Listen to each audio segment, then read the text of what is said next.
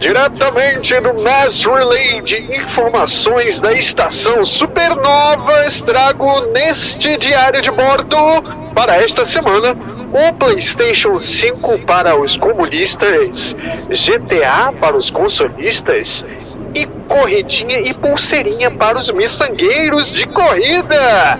Sejam bem-vindos ao Supernovas 43.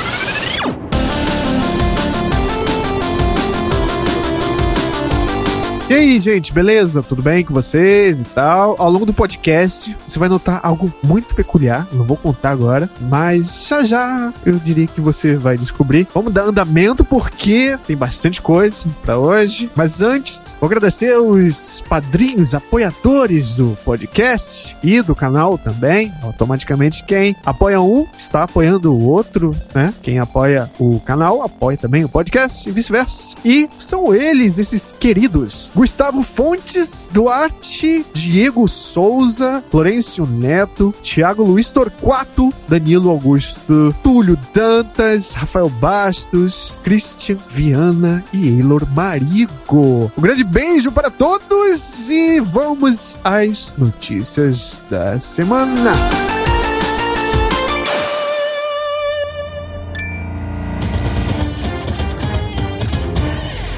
Oh shit. Here we go again. Vaporzinho Steam Deck é adiado para 2022 e deixa gastadores compulsivos de mãos abanando neste Natal. Oh shit. Here we go again. Horror! Diretor de Final Fantasy XIV chora em entrevista por ter de adiar o Windwalker por inteiras duas semanas. Você vê isso, menino? E choca os brasileiros que achavam que impontualidade era uma norma mundial. Gente, pelo amor de Deus, japoneses, venham conhecer o Brasil que vocês vão tomar uma aula de como tacar o foda-se pra pontualidade aparecer em dias e horários certos ou não. É, eu passo lá na nossa casa qualquer dia, esse tipo de coisa. Vocês têm muito a aprender com a gente. Não precisa chorar, não temas. Oh shit. Here we go again. Snake, Snake! Jogos Metal Gear estão desaparecendo das lojas online. Quem sabe não vão virar NFT? Oh shit. Here we go again. E a Master Race, que não pode vencer todas definitivamente, porque a versão de GTA Definitive Trilogy, eu acho que é esse o nome, ela não tá no ar, tá fora do ar, porque deu um problema no launcher da Rockstar e eles tiveram que colocar tudo abaixo. Não está funcionando o jogo. Parabéns. Oh shit. Here we go again. Agora a briga fica feia. Forza Horizon 5 ganhará modo com linguagem de sinais na tela, fazendo o intérprete de Bolsonaro quebrar prato de tanta inveja. Você já viu aquele cara que fica uh, do lado dele? Não sei, cara, deve ser. Oh shit.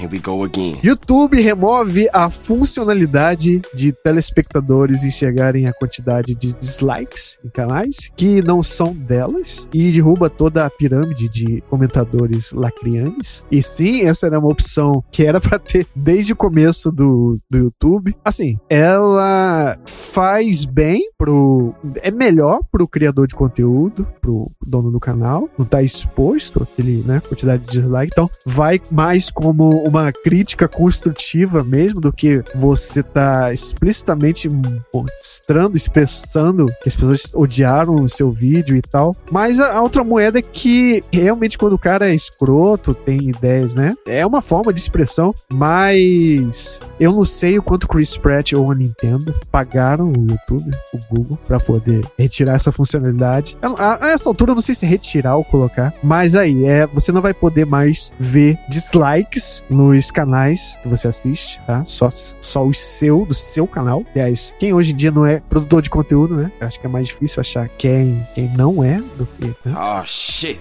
Here we go again. E me acordem quando o mundo aberto não for mais a norma, porque a Bethesda tem planos para o Fallout 5, mas o Starfield e Elder Scrolls 6 são prioridade. E pelo que eu vi falar, o Elder Scrolls 6 está aí. Uh, suou como se fosse algo que sai mais para quase metade da geração, alguma coisa do tipo, e principalmente se a pandemia, né, uh, continuar aí assolando o planeta, então não temos motivos para poder levar uh, em consideração jogos saindo mais rápido do que saiu antes, mesmo porque cada vez mais demora mais, né? E eu só espero que não venha com muitos bugs, que é, com essa pressa toda de sair, acho que vai ser impossível. E são jogos de escopo muito. Todos os três jogos são de escopo enorme. E fica essa missão de. Ah, tem muitos sistemas no jogo e, e lançar jogo sem bug, sendo a Bethesda. O dia que ela perder essa característica, as pessoas vão estranhar, talvez. Espero que seja uma nova era, não sei. Com a compra da Microsoft, se isso né, for afetar positivamente. Oh shit. Here we go again. E essas foram as pequenovas, mas agora tem umas maiores histórias, talvez. Temos três histórias separadinhas aqui. História, então, número um, que é.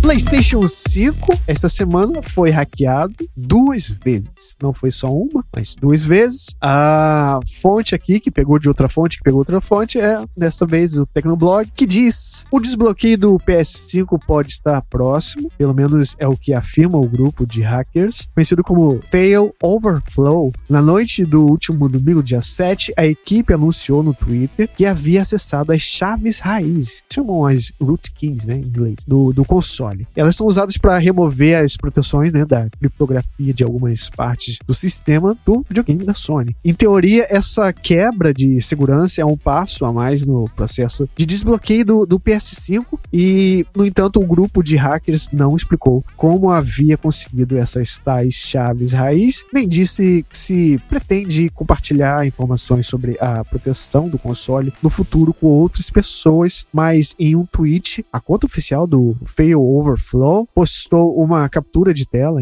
do que parece as chaves aí, né, do PlayStation 5. E no texto, o perfil diz: Nós conseguimos todas as chaves raiz simétricas do PS5, todas elas podem ser adquiridas por software, incluindo as chaves exclusivas de cada console, se você procurar bastante. Bom, gente, isso quer dizer que você, sem modificação nenhuma, hardware, solda, nada disso, você pode obter de alguma forma algum exploit, alguma coisa ele achou para poder conseguir acessar o debug mode do console. Vejam bem, no internet afora pode ter gente dizendo erroneamente que é o desbloqueio. Não é desbloqueio, gente. Ele conseguiu acessar um menu, digamos, escondido do PlayStation 5 e isso é um passo largo, uh, dependendo do que for acontecer agora, para caminhar para o desbloqueio do console, né? Mas aí continua aqui, o, em outro tweet, né, o Fail Overflow disse que não vai ser fácil para a Sony consertar essa vulnerabilidade do sistema e não sabemos até que ponto essa informação é verdadeira, pois ainda não há qualquer pronunciamento oficial da empresa sobre o caso. E mesmo sem comentários da Sony, vale mencionar que o Fail Overflow não é novo no cenário do desbloqueio de console. Esses membros eles já conseguiram invadir o sistema do PS3, né? Em 2011, ganhando controle total sobre as funções do videogame. Eles também já hackearam o PlayStation 4 4 fizeram o Nintendo Switch rodar programas, é, sistemas customizados, incluindo Linux. E outras pessoas dizem ter invadido o sistema também do PlayStation 5. Não foi só o Fear Overflow, além do grupo, outras pessoas relevantes, inclusive da cena, uh, postaram também fotos relacionadas às possíveis invasões ao PlayStation 5. E um desses foi um,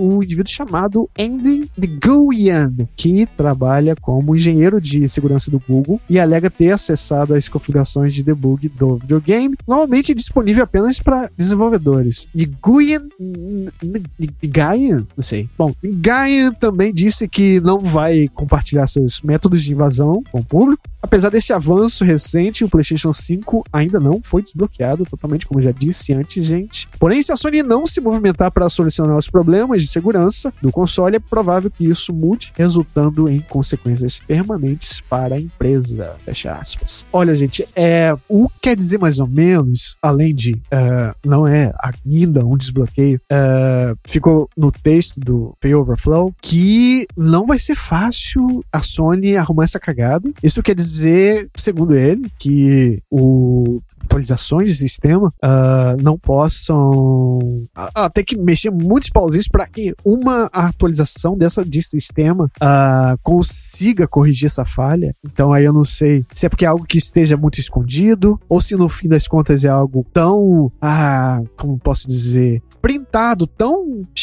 queimado a ferro e fogo né, no, no, hardware em si, apesar de não, não precisar de mexer no hardware né, para fazer. Mas, igual o Nintendo Switch, saca? Que os primeiros lotes, se eu não me engano, são 20 milhões de unidades, inclusive. Uh, a coisa estava feita de um modo no hardware que nenhuma, nenhuma atualização consegue desfazer isso. Ela tenta até hoje em dia uh, lançar atualizações e tal, mas é facilmente derrubado porque você consegue acessar o modo, vamos dizer assim, em termos leigos, que faz com que o Switch abra as pernas, sem, né, antes que ele mesmo consiga perceber. Então, pode ser algo parecido. E isso pro Brasil pode ser algo, no mínimo, interessante. Não digo nem positivamente, nem negativamente. Assim, negativamente, tem dois pontos que é: isso pode enfraquecer a indústria, tudo bem, mas acredito que quem não vai, quem tá pirateando já não via comprar o jogo mesmo, assim, muito provavelmente.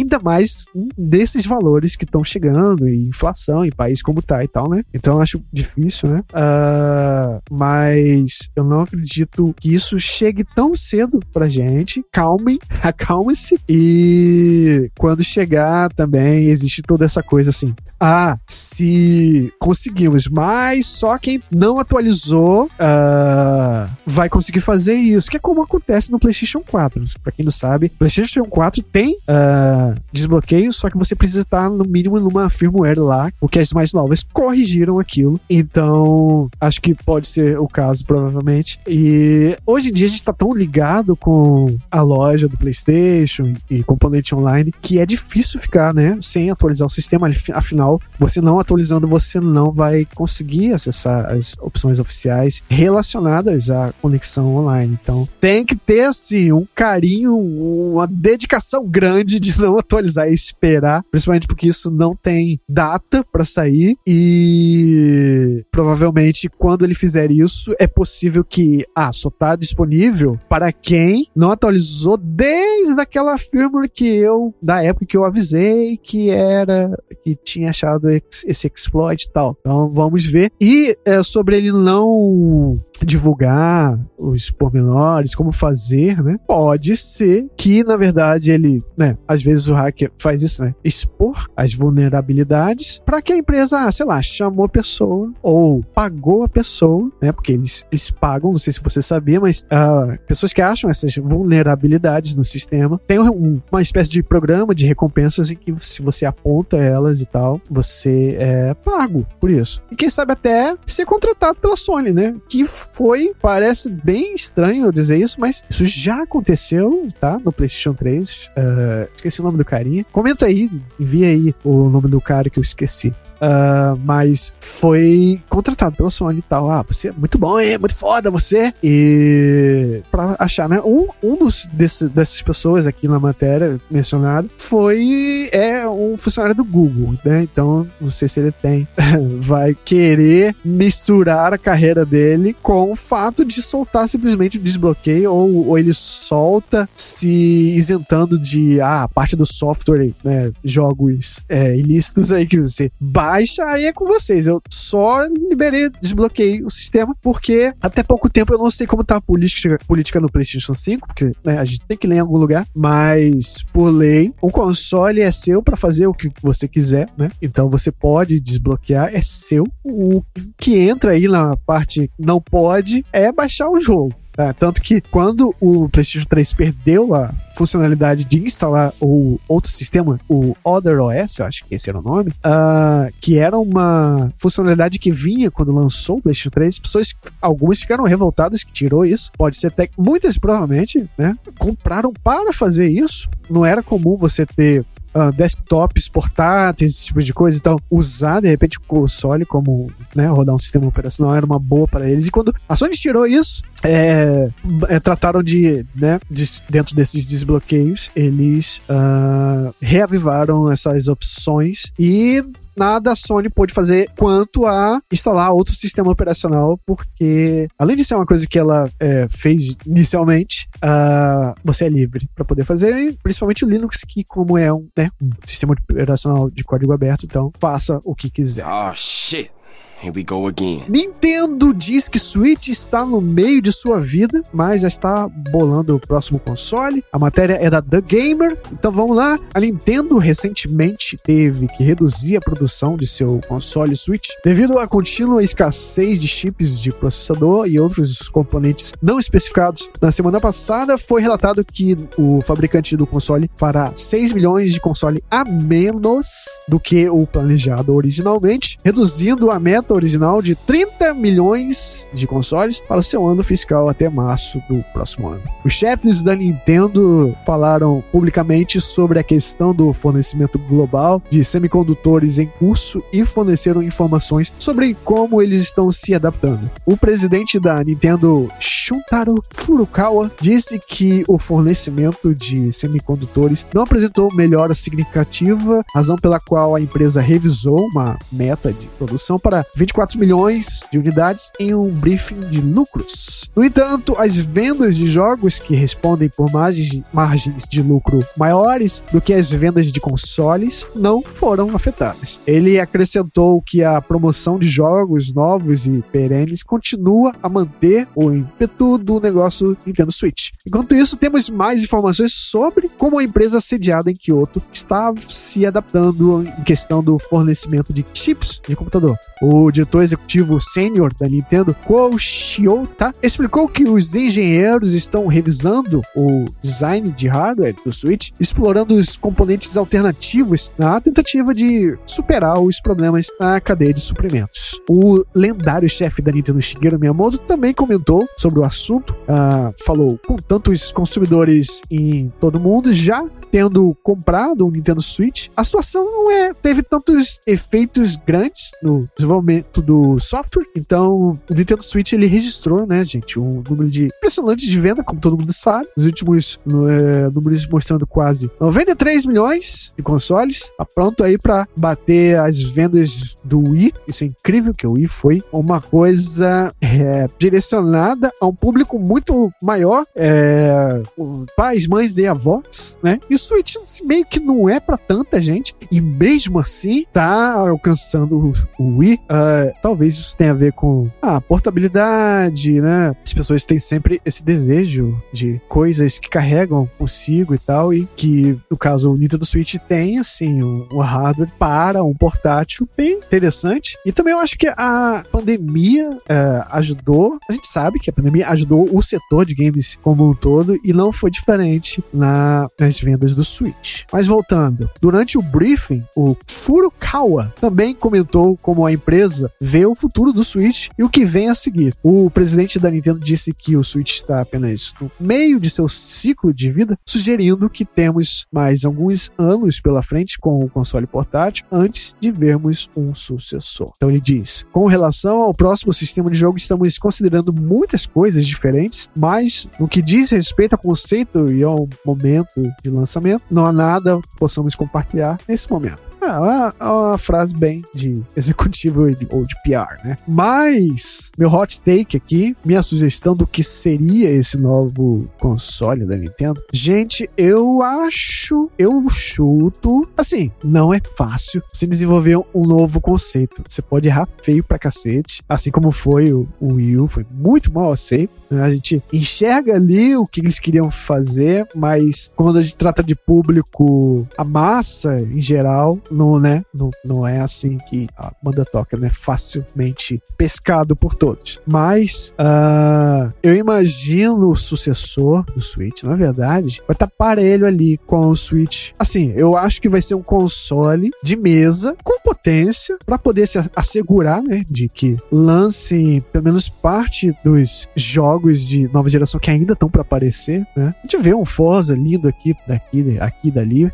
mas são jogos que é, os hardware, Xbox One, ainda tá puxando os jogos atuais. Então tem uma âncora ali. Então, para mim, jogos de gráfico de next gen mesmo tal, não chegaram ainda. A gente tem uns trailers aí de jogos chineses e tal, né? Mas quando isso começar a chegar, talvez isso pese, talvez a Nintendo queira ter esses jogos é, que a massa deseja, o nerdzão 30 anos, quero gráficos, histórias maravilhosas de chorar e é, a indústria conta com aparelhos que possam reproduzir né, imagens fidedignas, tenha uma potência boa. E só que aí, ao mesmo tempo, enquanto esse console é o que é, que eu acho que vai ser, é, o Switch não vai ser aposentado. O Switch ele vai ser a espécie de 3DS. Como o que, que a gente tinha aparelho 3DS? Era o Wii U, né? Wii U, Wii, Wii não, Wii era o DS, né? Mas é o Wii e o DS. Dois consoles que existem, coexistem, como sempre aconteceu.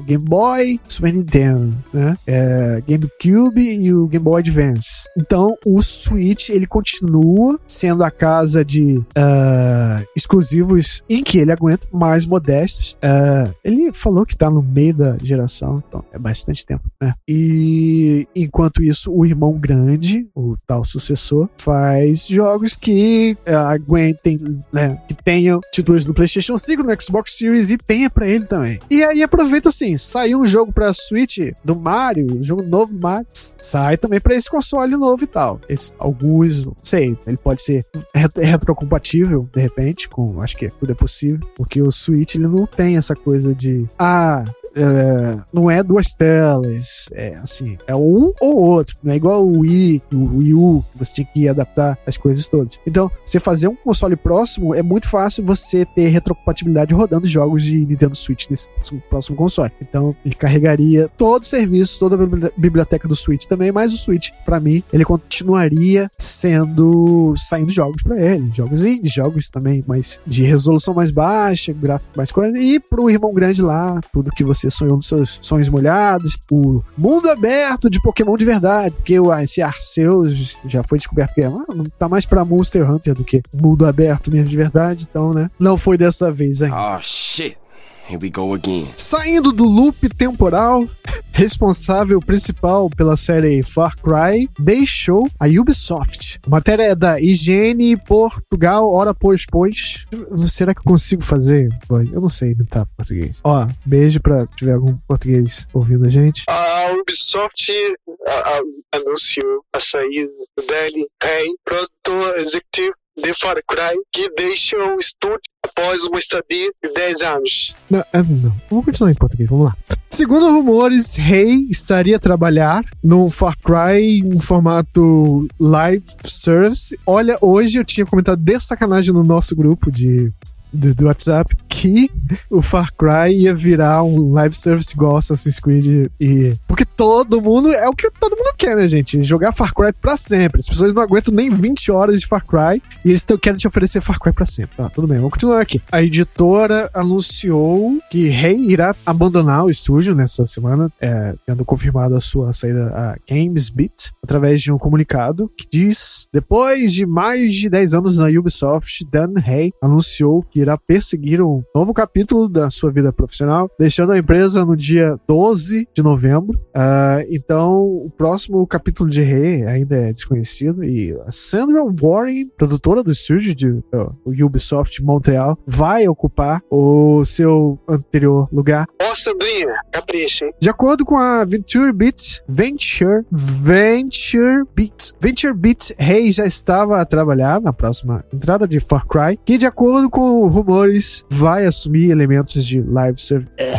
Eles realmente. Sandrinha, Sandrinha, não me fode, Sandrinha. Não faz isso, cara. Enfim, ainda nesse ano surgiram informações de que o estúdio estaria a desenvolver, a desenvolver Assassin's Creed Infinity, ou um projeto que irá funcionar como uma plataforma online que evolui ao longo do tempo. É, vão destinizar o Assassin's Creed, é isso. E com a adição de novos conteúdos. Depois de terem surgido rumores nessa direção, a Ubisoft confirmou oficialmente a existência do projeto, infelizmente, tendo revelado que está para ser desenvolvido por vários estúdios, o que toca a natureza do projeto Pouco se sabe, e para além de que será pago, ao contrário dos rumores que sugeriam que seria grátis para jogar. Noutras notícias de Far Cry, o DLC de Vaz, Insanity, está já já aí e vai permitir os jogadores tomar o controle do icônico vilão de Far Cry 6. Fiquei sabendo que é um roguelite. Vou conferir quando sair. Ah,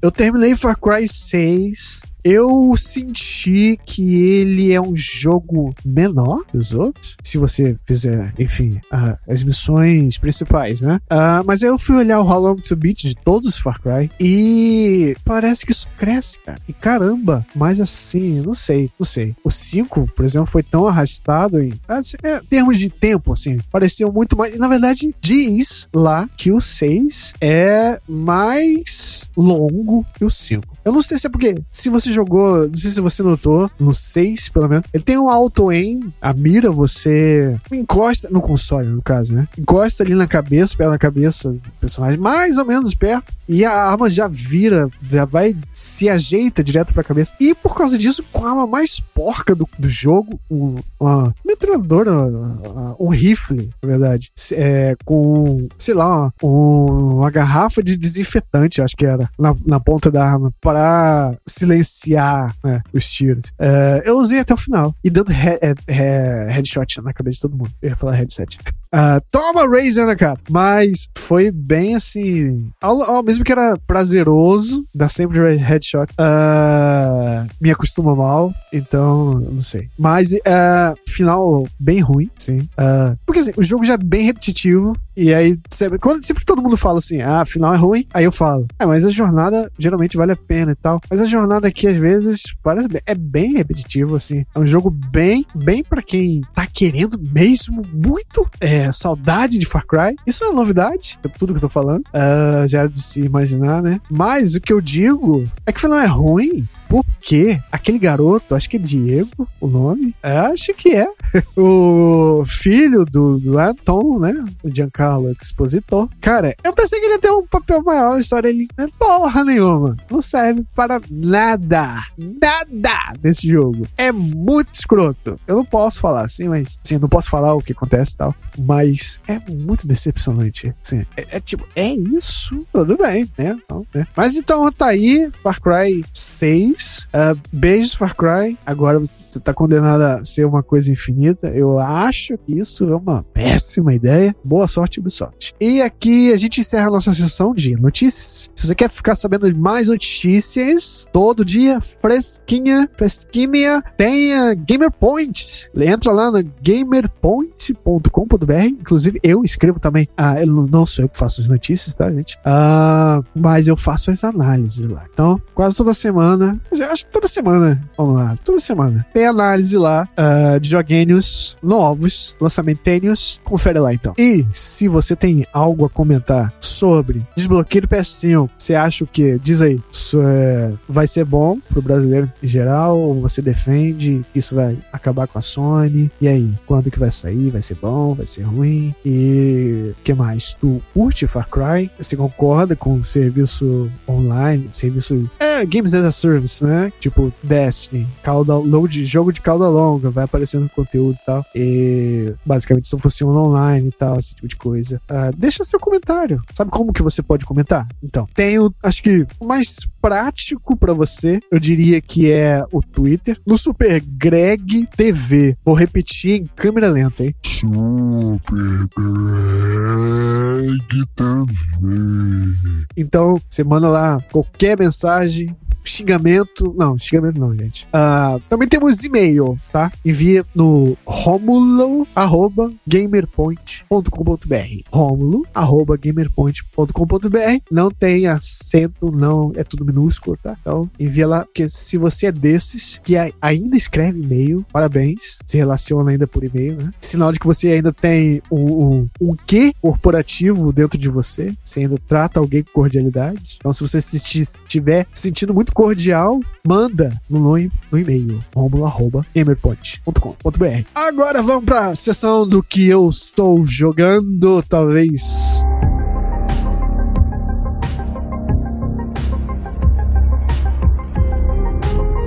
É, assim, disclaimer: nem todos os jogos que eu falo são jogos que eu terminei. Como diz o nome do quadro, que por enquanto é que eu estou jogando, eu tô jogando, gente. Eu não terminei. Provavelmente eu não terminei. Então, vamos lá. O, é o caso do nosso primeiro jogo aqui, que é. Vamos começar light. Vamos começar suave com Die Light. E aí, ó, é light mesmo. Só que, ah, Craig, esse jogo é antigo, né? Sim, esse jogo é antigo. Só que eu vou falar da versão para Nintendo Switch. Sim, para você que não reparou, você que não estava olhando, veio uma versão para Nintendo Switch. Quem tem Nintendo Switch provavelmente sabe disso, quem acompanha, né? Então essa é a pequena sessão já. Eu sempre vou tentar cobrir, é, não deixar ninguém de fora. Então, sempre algum jogo, joguinho de Nintendo Switch junto no podcast, ninguém fica de fora, tá? Então falo sempre coisas que tenham para Xbox, coisas que tenham para Switch. Acho que é o caso de hoje. Então, Dying Light, porte do jogo acho que é de 2016, acho que é. Uh, meio, eu diria meio de geração passada. Uh, essa versão ele, ela vem já com todo o conteúdo de DLC, The Following e tal, né?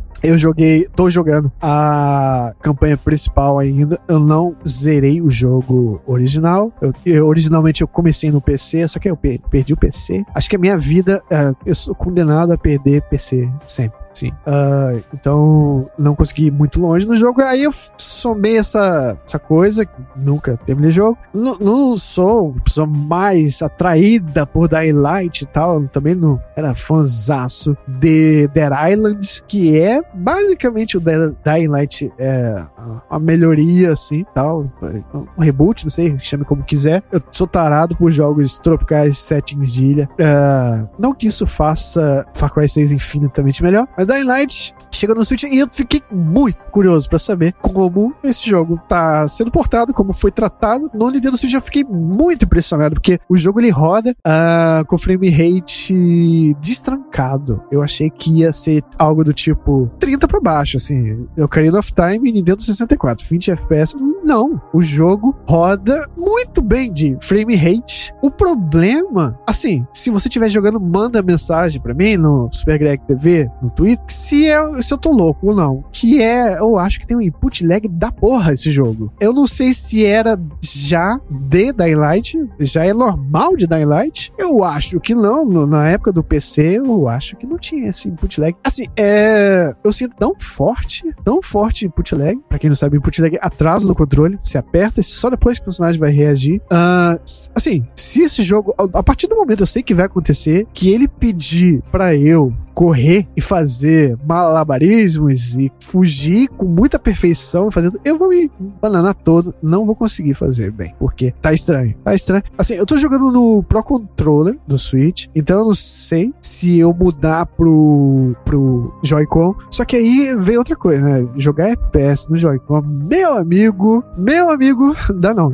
Assim, se bem que esse jogo ele não tem um foco em tiro, mira, é, gunplay, de arma de fogo. Então pode ser um pouco melhor. Mas ainda é, se baseia muito em mirar nos objetos certos, certos para escalar, que ele é meio Mirror's Edge nessa coisa, nesse sentido. Eu não tenho certeza que se eu passar pro Joy-Con, o input lag vai ser eliminado. Se eu lembrar, na próxima edição eu falo, mas também acho muito engraçado. Uh, ele, ao mesmo tempo que é divertido, essa coisa de o chão é lava. E para quem não sabe, é um jogo de zumbis. Você é em primeira pessoa, se passa numa cidade fictícia. É meio. Eu não sei a localização ou se é baseado em algum lugar e tal. Parece muito uma Rio de Janeiro devastada, assim, com mistura de cidade do Oriente Médio. Acredito que o jogo seja no Oriente Médio. Me, me corrijam aí. Ou se é lugar nenhum, assim, se não explica, né? Mas, além de ter Troy Baker, Arroz Festa, como seu personagem principal, você tem que fazer missões que envolvem muito, se baseia muito em sobrevivência, tipo esses jogos de PC, em que. Ah, coletar coisas, fazer é, kit de sobrevivência, coletar materiais, álcool, metal, fazer armas com prego e tal. Só que ele faz isso melhor, porque além de ter o fator AAA da história e tal, então tem mais orçamento, né? E o recheio dele é simplesmente melhor, porque é um mundo aberto, bem consistente. Às vezes a gente joga esses jogos de Steam de sobrevivência, parece que ah, as mecânicas e os sistemas são legais, mas o recheio todo que tá ali não, não, não cola, não, não, não te compele a, a continuar, sabe? É meio chato. Você enjoa rápido. Eu acho que isso é, é a chave. Em Daylight, não, né? Tem esse sabor de AAA. E você anda mais pelo telhado porque as ruas estão infestadas de zumbis. Então tem essa desculpa pra você pular de telhado em telhado. E aí, como eu falei, se baseia em Mirror's Edge, se pendura em telhados e tudo mais. Altos saltos. É o Aladdin da vida, minha gente. Ah, só que, é, além desse input lag, né? Eu notei que um, o level design dele é meio estranho. No tutorial, por exemplo, ele pede para você subir um, dash, um guidast enorme entre um prédio e outro. E lá fui eu. Aí eu pulo na plataforma e tá. E, e agora? Ah, era, é para você subir, vamos dizer, na espinha dorsal do guindaste e caminhar por cima. Só que não tem indicação nenhuma disso. Então, às vezes, sabe aquela sensação de, ah, tô indo por esse lugar, mas não parece um lugar oficial que o jogo quer que eu vá. E depois que você vai no lugar, ah, era aqui que o jogo queria que eu fosse mesmo. Nossa, mas é tão não majestoso esse lugar, tão estranho de estar tá indo nesse, por esse lugar. Tão estranho o level design dele. Ele parece, não aponta bem para tipo de coisa. É, outro exemplo é, ah, você tem que desarmar, esse, armar, na verdade, essa armadilha que tá no alto de um poste numa ferrovia e você não escala esse poste específico, você não escala, não trepa nele, mas lá em cima tem uma tabuazinha minúscula que você vê, ah, o cara fica em pé ali para desarmar. Mas como que eu vou parar essa tábua aqui? Aí eu descobri que tem que pular da construção da ferrovia para a tábua. Só que, cara, isso é, se comunica de uma forma tão ruim. Tipo, a tábua é tão pequena que parece um enfeite do cenário. Você jamais imaginar um jogo, ainda mais com o input lag daquele. Eu não vou. Essa, vocês estão de sacanagem. Essa tábua aqui é só pra enfeitar, né? Porque, né? Eu tô fazendo alguma coisa errada. Não, é, é realmente era para você pular do prédio para essa minúscula tábua e se equilibrar ali em cima. E achei muito estranho. Ainda mais que é começo do jogo, assim. Então, tem um level design meio engraçado. Mas eu fiquei impressionado com o porte, tá tudo ali. Claro que o gráfico tem a. Ele piora, mas, cara, jogar cagando um jogo AAA da, da geração passada, assim, não é todo dia, né? Eu não sei se ele tá no nível de Doom em termos de porte bem feito. Me soa que sim, mas se eu confirmar que o bootleg é inerente à versão do Switch do jogo e tal, aí isso já não é o melhor porte. Que, né? Mas se não for uma coisa que esteja acontecendo por causa da minha TV, por exemplo, modo jogo, esse tipo de coisa, uh, é o porte mais impressionante do Switch que eu vi até agora. Assim. Não tem pra The Witcher, nem pra Doom. São, assim, pelo menos o Doom, porte muito foda, mas esse é mais ainda, que eu vejo que é, é um jogo, sei lá, mais pesado. Segundo jogo de hoje é Forza Horizon jogo Feel Good, como dizem, parece ser o jogo em que todos os empreendedores ou sertanejos que ficaram ricos e vestidores de pulseirinhas coloridas morreram e foram pro céu. E o céu é um, é um festival de música, é tudo colorido, e não dá pra. É tudo good vibe, você não perde nada, tudo é interessante, é engraçado, mas é ao mesmo tempo, eu não sei, pra quem é jogador de jogos de corrida mais tradicionais e que tem muita coisa a perder. Esse jogo talvez se perca em algum momento para essas pessoas, porque ele é um jogo que quer tanto te coroar, te celebrar. Pra, bom, pra, pra, pra, pra começar, você é um personagem em que já é uma celebridade, não tem aquela coisa de underdog. E isso não é a primeira vez dos Forza, dos outros, você já é uma, uma lenda e tal. Você já chega com esse status de celebridade, todo mundo te ama nesse festival, já é conhecido. E dropa carro do céu, que o avião tá dropando carro e E daí já vai pra corrida e os controles são muito bons, tudo que você faz vale ponto, tudo você ganha carro, você ganha carro por jogar Forzas anteriores, você ganha carro por isso, por aquilo, sorteios de roletinha Silvio Santos. Ah, é um jogo que tá, parece que tá, sabe, sei lá, jogo de celular, que é, se free to play, free to play, mas depois não é, é mas aí no começo ele te joga muitas sensações boas para você ficar engajado, ficar feliz. E aí depois a gente carcar, né? Começar a te cobrar mais pra frente. O Forza, ele parece que ele é isso do começo ao fim. Ele, digo, a parte feel good. Ele quer que você se sinta bem tempo todo, sem parar. E às vezes você tá. E cadê os desafios? E aí você pode, né, ir desativando, ativando assistências e vale mais dinheiro. Então eu diria que esse jogo ele serve mais para pessoas que querem colecionar o carro, os carros. É, talvez esse seja o grande desafio dele. Tem essa coisa de estar no momento certo, na semana certa, é, para colecionar, coletar um carro que não vai aparecer mais, esse tipo de coisa.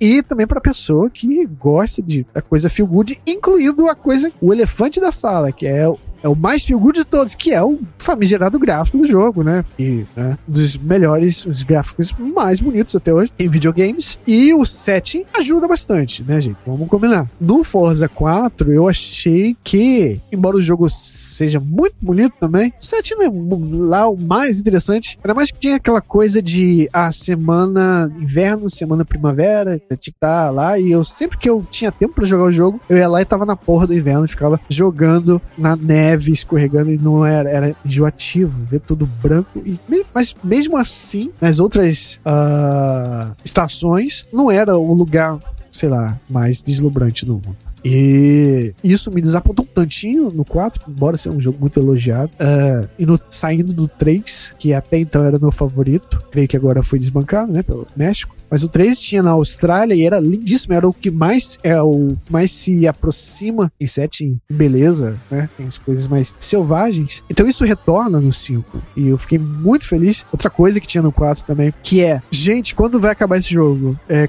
é, quando que acaba essa campanha? Tá demorando, hein? Aí eu fui pesquisar e, ah, o jogo não tem fim, né, gente? É realmente o inferno ou o céu dos motoristas. Good vibes de festival Burning Man. Porque você fica fazendo como um MMO e para sempre. É o jogo, ele eu diria que ele tem essa pegada forte de MMO, que é uma coisa mais infinita. Uh, o 5, ele também, ele tem as estações do, do, do ano, é, só que é semana, né? Só que já foi dito para pelos desenvolvedores que vai ser um pouco mais misturado. Não é mais porque nevar no México não dá, né? Então, que você vai pegar ali a estação que chova mais e tudo mais. Então, o jogo começou no verão, então tudo muito ensolarado ensolarado, mas aí tem as tempestades tropicais de verão, muito lindos, raios caindo e tal. Uh, mas ele lida melhor também com essa coisa de uh, jogo infinito. O jogo é infinito ainda, creio eu. Tô jogando ainda, mas é infinito, gente. É. Mas ele tem essa coisa dos jogos, jogos antigos, os primeiros Forza Horizon, que é as áreas divididas em tickets que você vai abrindo. Então dá um senso de progressão mínima. Já que é um jogo tão feel good, você ganha alguma, você ganha muita coisa, alguma coisa tinha que ter de progressão com esse sentimento. Porque até falaram, é, ah, eu tô nas 10 as 10 primeiras corridas são as mesmas das centésima corrida. No sentido de tô ganhando, tudo, qualquer drift que eu faça, de qualquer jeito, tudo vale ponto, tudo é muito feliz. E eu acho que esse jogo ele lida melhor, porque além do mais, ele tem essas distrações a mais visuais de México. Lindo pra cacete. Acho que é o cenário mais bonito de Forza Horizon até então, né? Eu não sei como e se um Forza Horizon no Brasil iria lidar com isso. Deixe aí comentários como você imagina o Forza Horizon no Brasil se ia desbancar, mas é um jogo que eu tô amando muito, e só que ele é o jogo de cabeceira. Ele é um tipo de aceite, tal como Animal Crossing, que você só joga e joga e joga e joga e vai colecionando objetos. Aqui no caso, tem roupinha, tem buzina, tem os carros e tal. Eu, tá, então eu vou investir nisso e vou passar a mentalizar que é importante, assim como o Pokémon, colecionar os carros. E ele lida bem com a estante de carros que você coleciona, então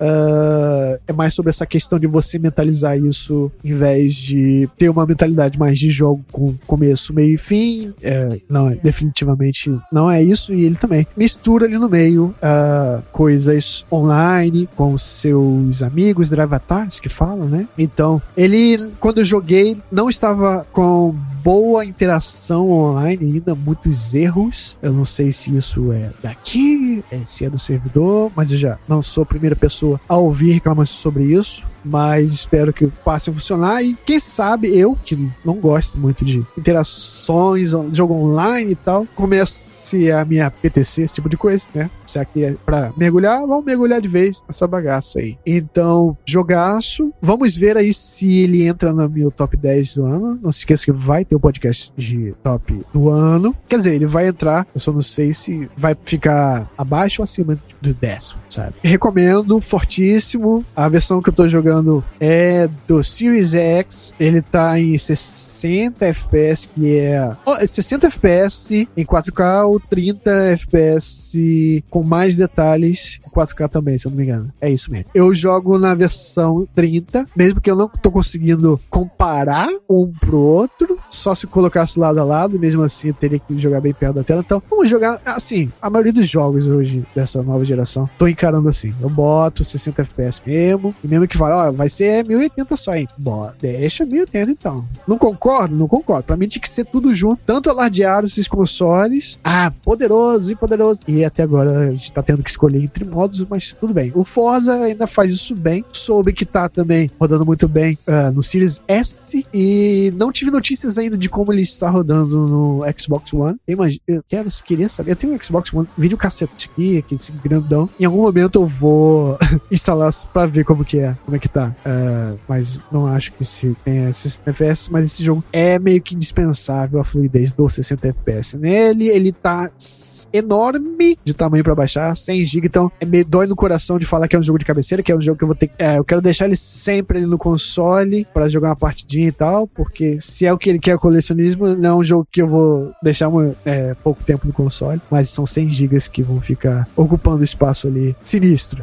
E o último jogo de hoje que eu vou falar é GTA. Eu nunca sei o nome é, correto essa porra. Acho que é GTA Trilogy. Grand Theft Auto Trilogy Definitive Edition. Eu acho que é isso. Yes.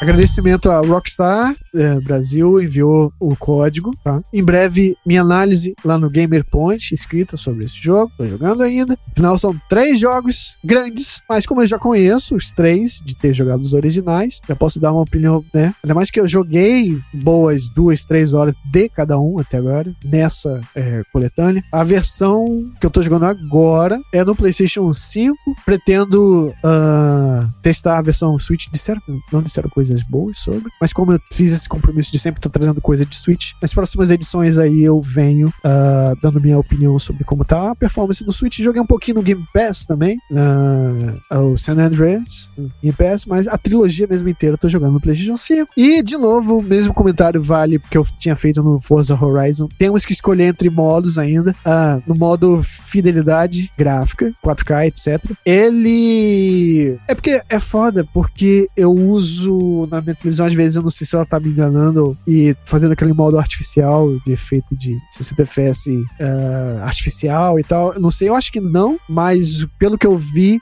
esse modo fidelidade ele tá meio que frame rate desbloqueado e funciona 60 FPS, mas aí cai e aí principalmente quando vai, se faz curvas ou tá cheio de carro a rua e aí dá aquela queda, não dá queda de travar, não dá, tá? Mas o problema de 60 FPS é que quando você tá tão liso, qualquer queda soa estranho, sabe? Eu diria que 30 FPS e aí cai para 20 não é tão estranho quanto 60 quando cai também, tá ligado? Então é isso que acontece. E aí, de novo, eu escolhi o modo desempenho para poder jogar no 60 quadros, travadinho, delícia. Uh, não senti, de novo, diferença gráfica entre o modo fidelidade, só botando lado a lado mesmo, coisa que eu não fiz ainda. Mas aí tem essa, todo o debate sobre o gráfico do jogo e os personagens. Na minha opinião, a Rockstar, quando você vê a palavra remaster, você não espera nada. É só um relançamento que roda na sua televisão nova. É isso, remaster. Que não fica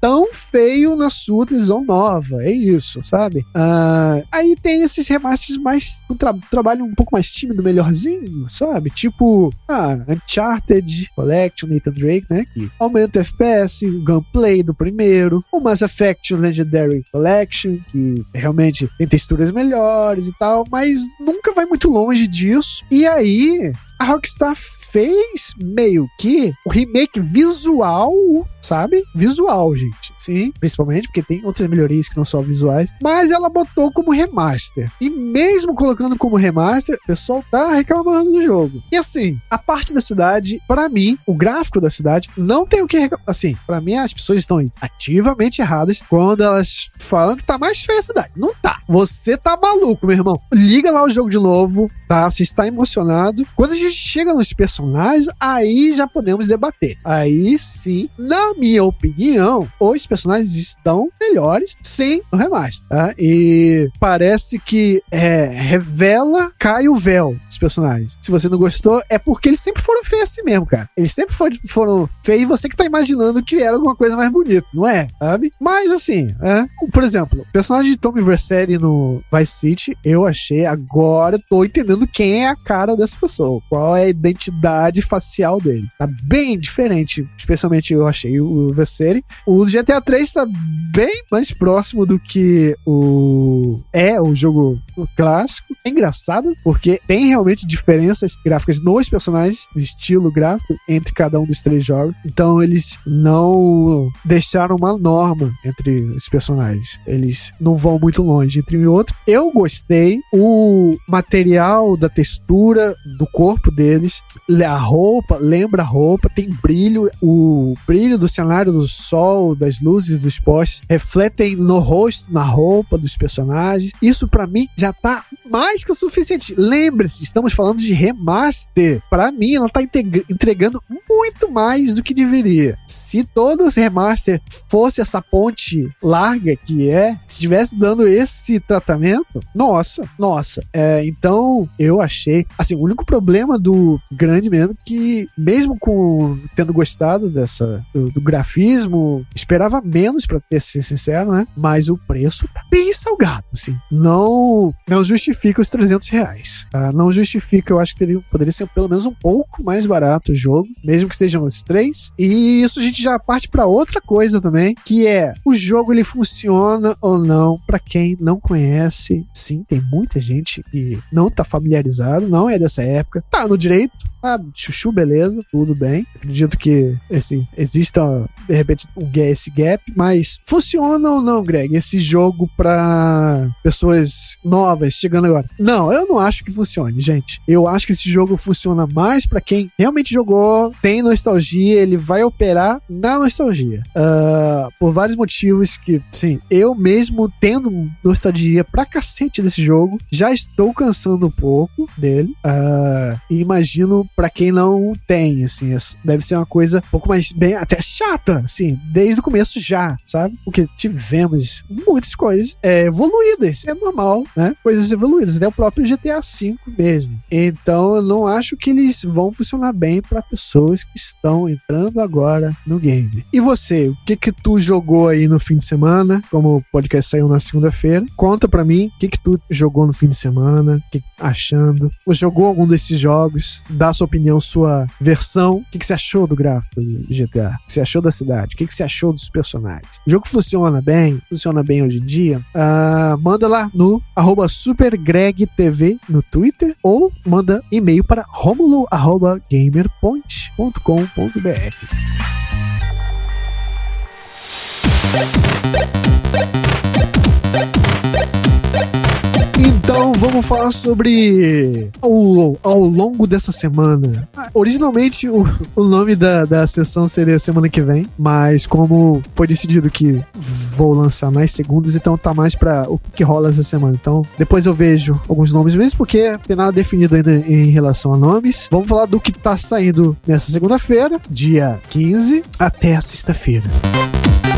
Vamos lá. Dia 16 de novembro, Sherlock Holmes, capítulo 1 para PC, PS5, Xbox Series. Atenção que não parece ter porte para geração passada. Dia 17 de novembro, Next Space Rebels para PC e Xbox One. Dia 17 de novembro para PC e VR, temos Warhammer Age of Sigmar. No dia, aliás, é, Sigma Tempest Fall, tá? tem.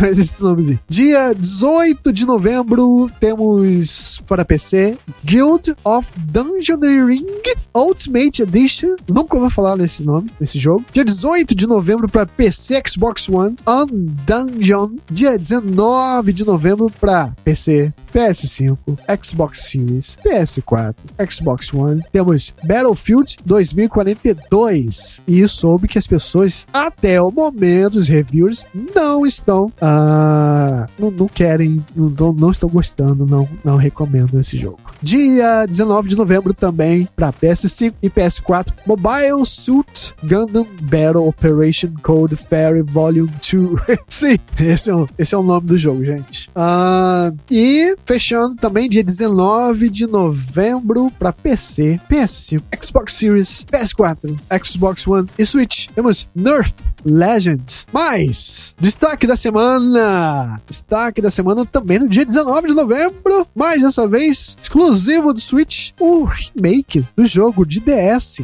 Pokémon Brilliant Diamond e Pokémon Shining Pearl. Sim, eles vendem pares, para quem não sabe, é, jogos parecidos, mas com pequenos ajustes pra criançada aí, né? Gastar muito dinheirinho com a Nintendo. E temos também um jogo que você tem que ficar de olho. Eu acho que você tem que ficar de olho, que surgiu aí no radar. Ele se chama Hextech Mayhem, a League of Legends Story. Sim, eu assim, eu não gosto de League of Legends, não gosto de MOBA, não gosto dessas coisas de online e tal, mas uh, como parte do plano da Riot de assumir o mês de novembro em homenagem à chegada do, de Arcane no Netflix, a editora de League of Legends decidiu que fará uma série de anúncios durante o mês inteiro, e o primeiro ele foi atualmente o próprio Arcane, mas depois foram as colaborações com a Epic PUBG, com a cantora Rihanna, mas agora a Riot está anunciando um novo jogo ambientado no universo do League of Legends. Ele é chamado de Hextech Mayhem, a League of Legends Story. Ele é um runner de ritmo e você joga como um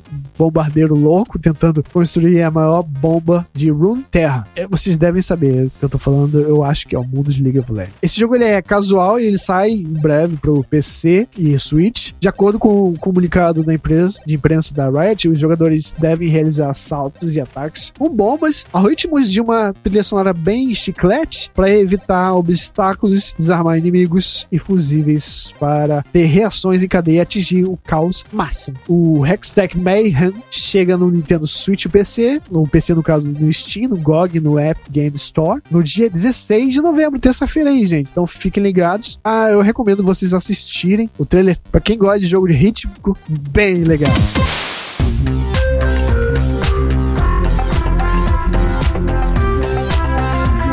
Isso conclui o nosso podcast de hoje. Espero que vocês tenham gostado. Deu para reparar já no primeiro minuto de podcast que é um podcast solo, tá? Isso não exclui a possibilidade de estar tá sempre com convidados, tá?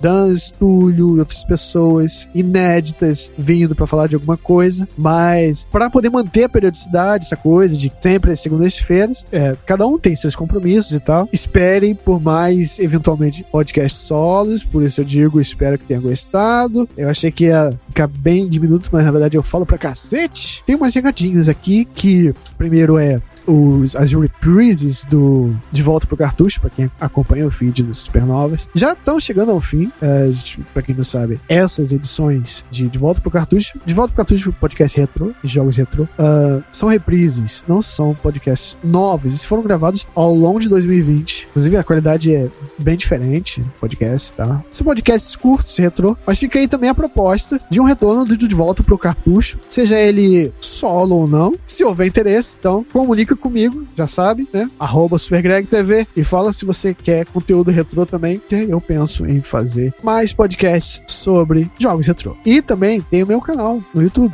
o Super Greg. Tem vídeo saindo toda sexta-feira. Tá? Uh, teve um, um, teve muito jogo para jogar, então fiquei atolado e fiquei uma semana sem lançar. Eu lancei um, um vídeo no, no, na época de Halloween também, um top de um ranking, né? De inimigos para trancar o brioco E- mas tem outros vídeos lá no canal.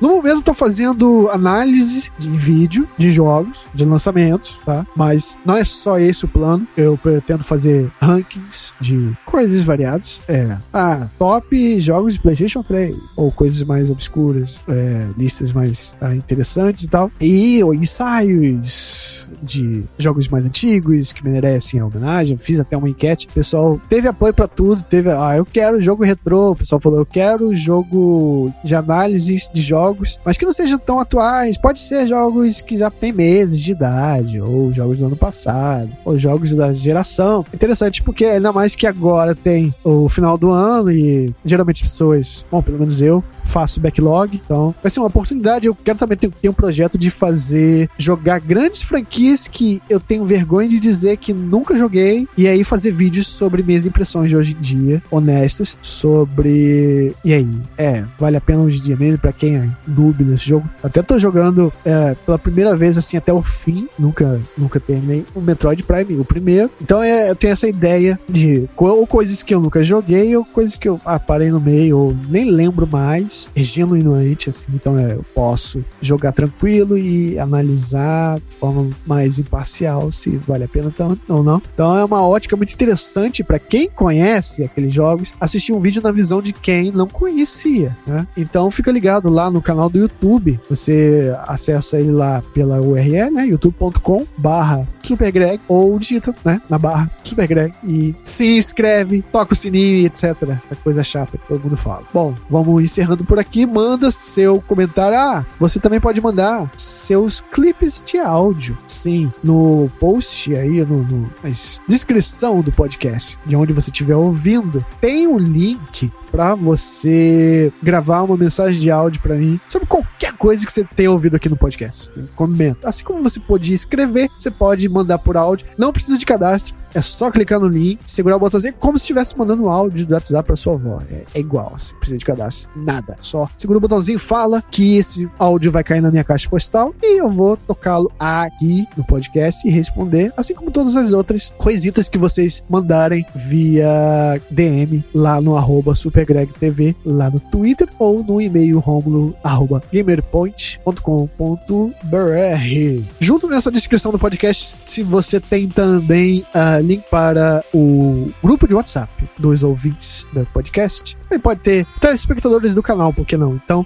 já tem bastante gente lá. Entra, a gente conversa de tudo, bastante brincadeiras, eh, te fala bastante das notícias dia a dia, debates e tal. É uma parte bem importante do Supernovas. Um abraço a todos os participantes do grupo do WhatsApp. O grupo tá abertinho lá, tá com o link aberto. Clica aí e você vai ser muito bem-vindo no grupo Jacarés do Supernova. Sim, esse é o nome do grupo. E pra semana que vem, pequenos spoilers de coisas que vão aparecer aqui. Vamos ter Call of Duty Vanguard. Teremos também Elden Ring. Olha só, temos também Pokémon. Pokémon, provavelmente vão ter Pokémon também. Eu acho que vai dar tempo de jogar. Pokémon Brilliant Diamond e Shine Pearl. Ah, a minha versão vai ser provavelmente o Brilliant Diamond, porque eu prefiro diamantes, tá, gente? Tô, aí. E também, claro, as notícias, as altas confusões capitalistas dessa indústria, confusões do barulho. Então é isso, gente. Até o próximo Supernovas Podcast.